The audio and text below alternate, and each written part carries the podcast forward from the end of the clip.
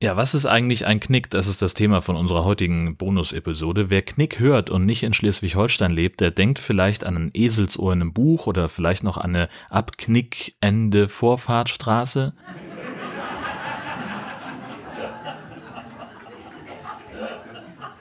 In Schleswig-Holstein ist ein Knick aber was ganz was anderes. Im Verwaltungsdeutsch des Umweltministeriums wird ein Knick als niedrige Wallhecke beschrieben. Naturschützer nennen Knicks wertvolle Kleinbiotope, die Lebensraum für tausende Tierarten bilden und Lebensräume miteinander verbinden. Ja, das klingt jetzt aber sehr abstrakt. Du redest da ein bisschen drumrum. Was genau ist denn jetzt ein Knick eigentlich? Woher der Name kommt, das klären wir gleich noch. Jetzt geht es erstmal darum, was man eigentlich sieht, wenn man vor einem Knick steht. Also mir war früher gar nicht bewusst, dass ein Knick etwas Besonderes ist, denn für mich war das immer schon das, was halt um so ein Feld drumherum ist. Du hast eben gesagt, bei euch in Hessen? In Hessen gibt es sowas nicht. Das ist tatsächlich auch eine Sache, die äh, also relativ spezifisch für Schleswig-Holstein und Teile von Niedersachsen ist. Und das heißt, was ist das denn jetzt eigentlich? Wenn du vor einem Knick stehst, siehst du einen Erdwall, der ungefähr einen Meter hoch ist und der zwischen zwei Feldern verläuft. Oder auch am Rand von einem Feld zu einer Straße hin. Auf dem Wall wachsen kleine Bäume und Sträucher, die eine dichte Hecke bilden, und ab und zu gibt es große Bäume.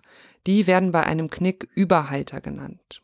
Entstanden sind die Knicks vor etwa 250 Jahren, als landwirtschaftliche Flächen nicht mehr von einer Dorfgemeinschaft bewirtschaftet wurden, sondern sich einzelne Bauernfamilien darum gekümmert haben. Mit den Knicks wurden die Flächen unterteilt, so wie so eine Parzelle, die funktionieren wie so ein Zaun. Und dafür hätte eigentlich ein Erdwall ausgereicht, aber in Schleswig-Holstein gab es schon immer sehr wenig Wald. Der Wind hatte also leichtes Spiel und deswegen hat man damals auch gleich Sträucher gepflanzt, denn die bremsen auch heute noch den Wind und beugen der Bodenerosion vor. Heute gibt es in Schleswig-Holstein noch rund 46.000 Kilometer Knicks. Ich finde, also was kann man sich darunter vorstellen? Also zum Beispiel der Fernsehsatellit Astra ist in 36.000 Kilometern Höhe und der Umfang der Erde ist 40.000 Kilometer, ganz grob, na, fast genau 40.000 Kilometer. Das heißt, wenn man alle Knicks in Schleswig-Holstein einmal um die Erde rumlegt, dann hat man noch 6.000 Kilometer übrig an denen entlang man immer noch mal sechsmal zwischen Flensburg und Garmisch-Partenkirchen hin und her fahren kann.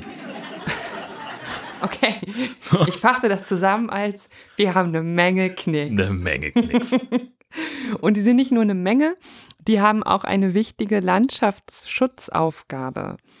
Denn Wind haben wir hier natürlich immer noch und der soll den Mutterboden nicht von den Feldern wegpusten. Außerdem beeinflussen Knicks ihre Umgebung. Sie erhöhen die Luftfeuchte und dadurch werden die Ackerflächen daneben fruchtbarer. Für die Landwirte sind die Knicks damit Fluch und Segen gleichzeitig. Denn heutzutage sind die Landmaschinen größer und so ein Knick muss damit umfahren werden. Es dauert also länger, das Feld zu bestellen. Andererseits verbessern Knicks das Mikroklima, die Luftfeuchtigkeit ist nahe des Knicks höher und das macht den Boden fruchtbarer. Und am Anfang haben wir auch von Naturschutz gesprochen. Knicks ersetzen sozusagen den Waldrand, der gilt als ökologisch besonders wichtig. Und weil ein Knick meist nur ein wenige Meter breiter Streifen in der Landschaft ist, macht er das auf beiden Seiten gleichzeitig.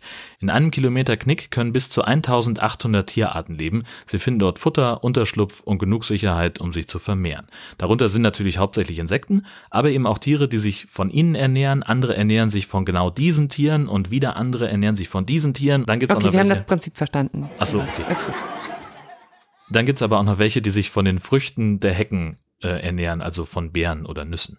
Wir waren auf dem Campingplatz neulich, da gibt es auch so schöne Knicks, wenn mhm. man da losgeht auf die Felder. Da wachsen total viele Brombeeren zum Beispiel. Genau, Brombeeren, total beliebte Hecke ähm, auf dem Knick oder auch Haselnusssträucher. Super geil. Und wichtig auch Brennnesseln haben wir gelernt, weil in den Brennnesseln die Schmetterlingsraupen ähm, gut ähm, unterwegs sind. Sind.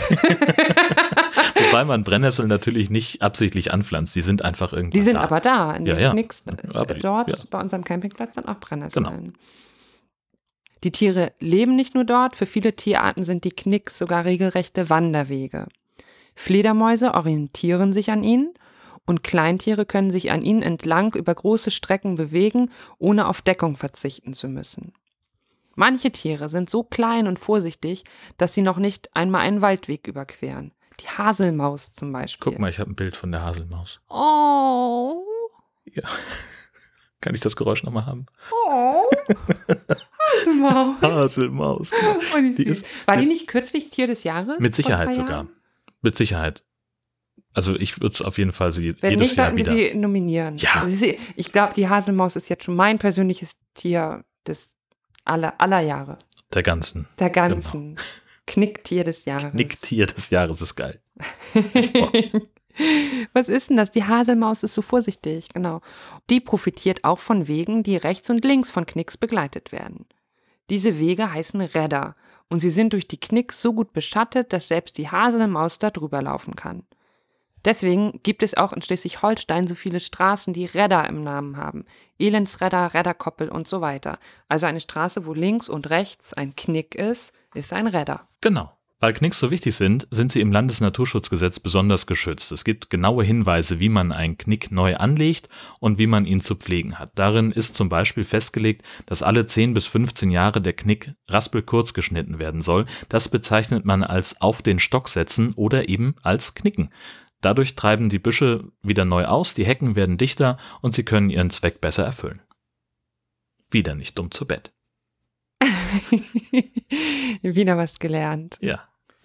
Wie schön. Das war ein, kein schönes Schlusswort irgendwie. Okay, was ist ein schönes Schlusswort? Tschüss. Tschüss.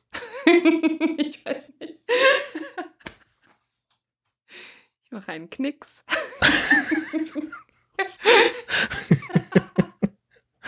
Das machst du.